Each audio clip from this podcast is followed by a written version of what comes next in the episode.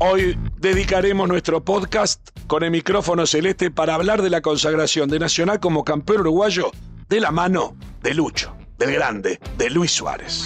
Footbox Uruguay con Sergio Gorsi, podcast exclusivo de Footbox. La gente sabe también, lo hace por, por el cariño que me tiene, de, la, de agradecimiento que, de estar acá de nuevo.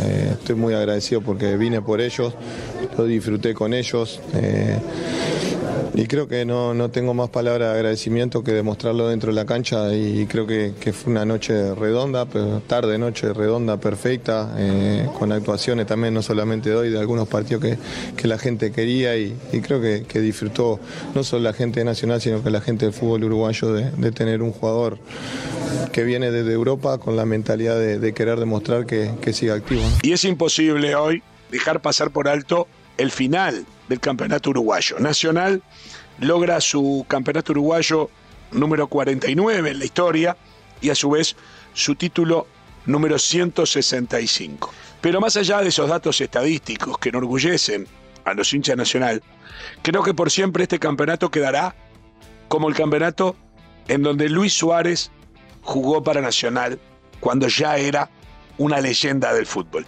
Y quiero hacer esta disquisición. Nacional no contrató una estrella del fútbol. Contratar a una estrella del fútbol es contratar a Suárez en el 2015. Es contratar a Cristiano Ronaldo en el 2018. Es contratar a Messi aún hoy tal vez. Pero me entienden lo que quiero decir. Los tres que nombré, tanto Messi como Cristiano Ronaldo y también Luis Suárez, ya no son solo estrellas, son leyendas del fútbol. Entonces cuando a un equipo le llega una leyenda a la cual no fuiste a contratar porque es imposible hacerse y se dio por las circunstancias que ya todos conocemos, es algo que realmente genera un hecho absolutamente diferente. Este Nacional, dirigido por Pablo Repeto, ya había logrado una ventaja muy importante en la tabla anual. Ya se encaminaba hacia la obtención y era el gran favorito para ganar el campeonato uruguayo de este año cuando Luis Suárez llega a Nacional. Es decir, Nacional no va a buscar un número 9 para ver si cambia el desarrollo del torneo y logra ganarlo, sino que a Nacional le cae Luis Suárez como si fuese un milagro, lo aprovecha, lo coloca e incluso tiene que sacar al argentino Gigliotti que le entrega la camiseta número 9 y en una decisión del técnico, que podemos discrepar o no, yo creo que podían jugar los dos juntos, pero el técnico se jugó por Gigliotti en el banco y Luis Suárez de titular. Y Gigliotti, aún sin todos estos partidos, en donde jugó muy pocos minutos, Gigliotti terminó siendo el goleador de este Nacional. Es decir, el goleador de Nacional, campeón uruguayo 2022, es el futbolista que dejó de jugar cuando vino Luis Suárez. Y uno puede decir, qué mal negocio. ¿Qué pasó con Suárez? Bueno, Suárez no llegó a tantos goles, pero hizo los suficientes. Hizo 8 en 16 partidos no enteros. Y esos 8 goles, que los podemos dividir entre 4 con la izquierda, que no es su pierna hábil, los tres últimos con la derecha, casualmente, venía sin hacer goles de derecha, uno de cabeza, la mayoría de los goles desde afuera del área, e incluso remató un tiro penal que marró. O sea que no podemos imputarle goles de penal para menoscabar la cifra de goles. ¿Qué es ocho goles en la vida de Luis Suárez? Puede parecer a poco. Tal vez si hubiese venido en el 2014, 2015, 2016, en la misma cantidad de partidos, 16, y Suárez aquí en Uruguay te hacía 25 goles, 30 goles, sin lugar a dudas. Este Suárez, él mismo lo ha dicho, no es el mismo de 2014, no es el mismo de 2015. Y por eso no se puede esperar de él ese tipo de producción. Pero sí se puede esperar los goles importantes, un Suárez que estuvo presente en asistencias importantes, que se hizo más jugador que goleador cuando fue necesario, y un Suárez que ya no logra distinguirse en el mano a mano, en el contragolpe feroz y mortal de la selección uruguaya histórica del maestro Tavares, que difícilmente puedan un mano a mano sacar gran ventaja o sacarse dos o tres hombres de encima, como lo hacía y lo hizo reiteradamente durante más de 10 años en el Liverpool, en el Ajax, en Barcelona o en Atlético Madrid, y también en la selección uruguaya. Pero Suárez ayer, en la final, con un estadio centenario repleto, donde se definía el campeonato uruguayo, Luis Suárez anotó el primer gol. En realidad Nacional ganó 4 a 1, pero los dos primeros goles fueron de él, y lo hace más importante. El primero fue justamente un gol de modo Suárez, con el estilo de Suárez. Suárez, Balucho, Suárez, Suárez.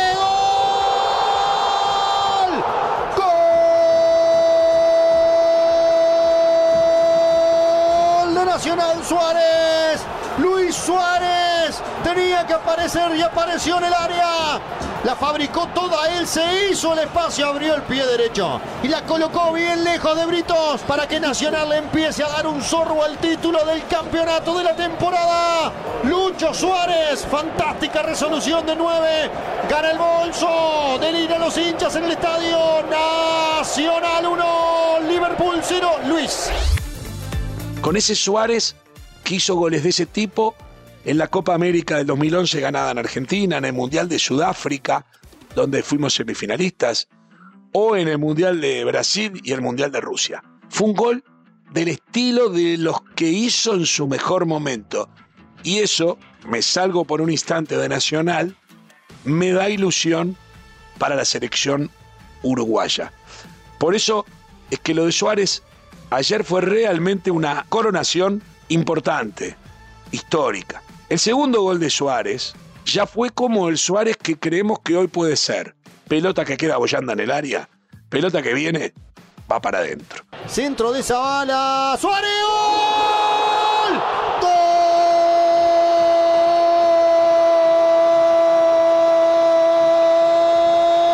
de Nacional Suárez. Lucho Suárez, fantástica volea. En la multitud del área aparece el 9. El elegido, el tocado. El de los goles importantes también en su club. También en la casa que lo vio nacer como futbolista y hoy lo recibe como estrella. Parece diferencial que Nacional busca para quedarse con el uruguayo. Ya sea con un remate de afuera del área o porque está dentro del área al estilo pescador. Y uno piensa y quiere trasladar esto a la selección uruguaya y puede decirse, bueno, pero ojo, no es lo mismo el nivel de la Liga Uruguaya que un partido de, una Copa del Mundo. Sí, pero también en una Copa del Mundo. No es lo mismo Francia, no es lo mismo Brasil, no es lo mismo Argentina, que jugar con Corea o con Ghana, que son los rivales que va a tener Uruguay en la serie, además de Portugal. Entonces, este tipo de goles, perfectamente Suárez los puede hacer en una Copa del Mundo todavía hoy. Y quiero decirlo porque nos vamos arrimando a la Copa del Mundo y estoy tratando de imaginar lo que puede dar Suárez y porque me importa y porque creo que va a ser titular junto a Darwin Núñez en el equipo. Por momentos pensé que Cavani le podía sacar el puesto. Yo creo que Suárez y Cavani se van a rotar para acompañar a Darwin por un tema de edad, por un tema de estado físico. Cavani venía muy bien, pero se lesionó a los 17 minutos este fin de semana en Valencia y la verdad que tiene un tobillo delicado. Pero no me quiero ir de Luis Suárez. Fue fantástico. Cuando llegó en aquella fiesta, bajó del avión y fue al Parque Central que estaba repleto esperándolo. Tomó el micrófono y dijo, vengo a ganar las cuatro copas que tenemos por delante. Vine acá porque quiero ganar. Y ganar significa pelear por todos los torneos. Estamos en un equipo grande y del cual estoy convencido que, que si hacemos las cosas bien, podemos conseguir los títulos que nos quedan acá en adelante, como lo son el, el Clausura, la Copa Uruguaya, el Uruguayo y la Sudamericana. Y eso me pareció fantástico, como cuando el Tornado Alonso dice, yo voy al Mundial para salir campeón del mundo. Y está bien, después se podrá lograr o no, pero al menos es la intención, al menos es la mentalidad. Y Suárez dijo y la nombró. Y claro, en la última semana ganó las dos de esas cuatro que pudo ganar. Ganó clausura y ganó el campeonato uruguayo. Y estaba instalado en la broma, en la cachada, en la gastada, que prometió y no cumplió. Por parte de, obviamente, los rivales. Ahora bien, ¿podemos decir que Suárez perdió la Copa Uruguay? No la jugó.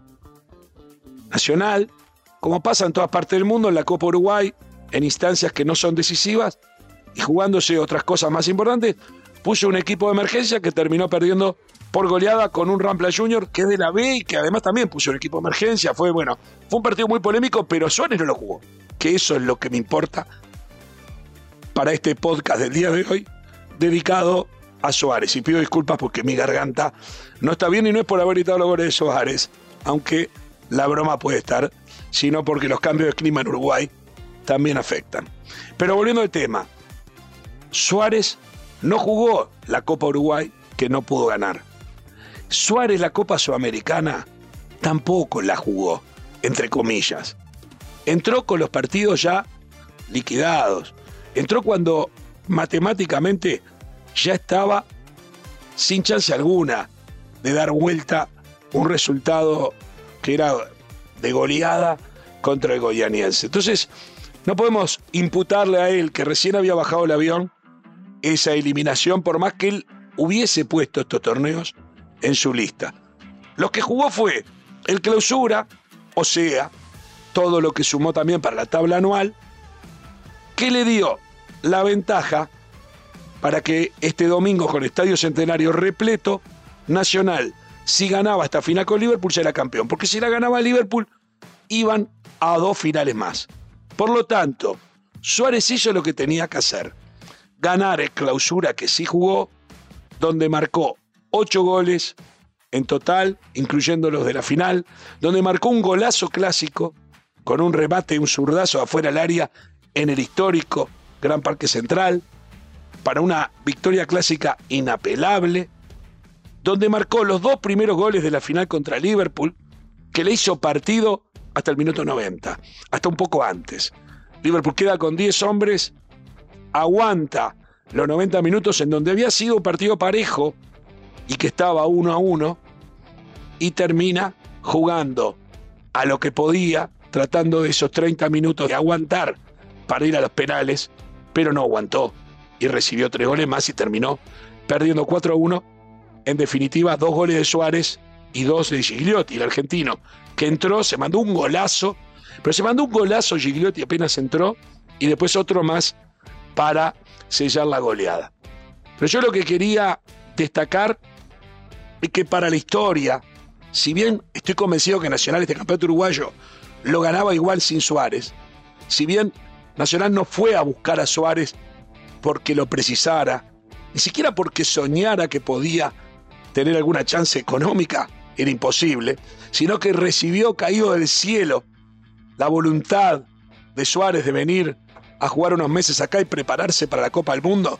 Bueno, el hincha nacional está pletórico. Será por siempre el campeonato de Suárez. Será por siempre el clásico de Suárez.